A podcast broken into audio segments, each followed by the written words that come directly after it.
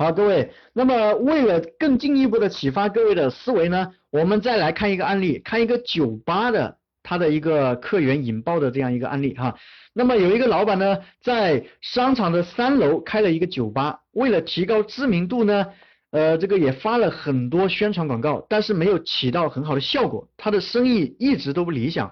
这个酒吧的环境啊，风格，它的装饰呢，其实都非常的豪华，就是吸引不来客源。各位，其实它的原因也很简单哈，因为传统的广告呢，并不能直接的发到精准客户的手上，很容易被市场上各种铺天盖地的宣传所淹没。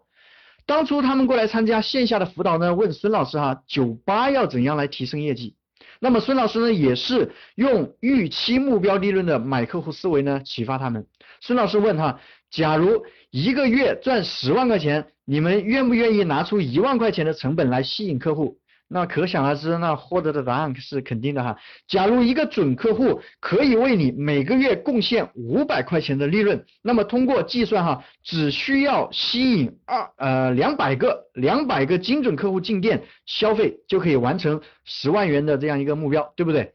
那么。呃，既然你愿意拿出一万块钱的成本来吸引目标客户，那么把这一万块钱的成本分摊给两百个准客户，每人可以分到五十块钱。也就是说，花五十块钱的成本转换成市场价至少一百五十块钱的产品，投放到鱼塘对接精准客户，就很呃就可以很轻松的来完成这十万块钱的利润了。如果每个月我们赚四万到五万块钱就够了，那么一个客户只需要为你贡献两百五十块钱的利润，是吧？如果你把吸引目标客户的成本降低到二十五块钱，是不是会赚的更多？各位，所以呢，没有必要每天背着高额的开支，是吧？坐等生意上门。那当我们计算清楚之后，完全可以做到主动出击。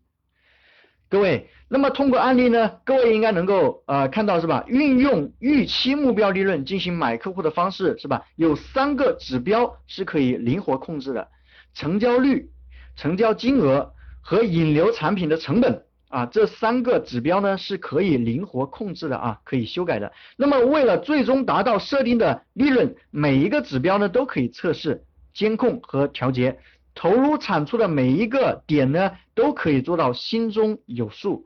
再也不需要盲目的做那些不可监控的风险投入了。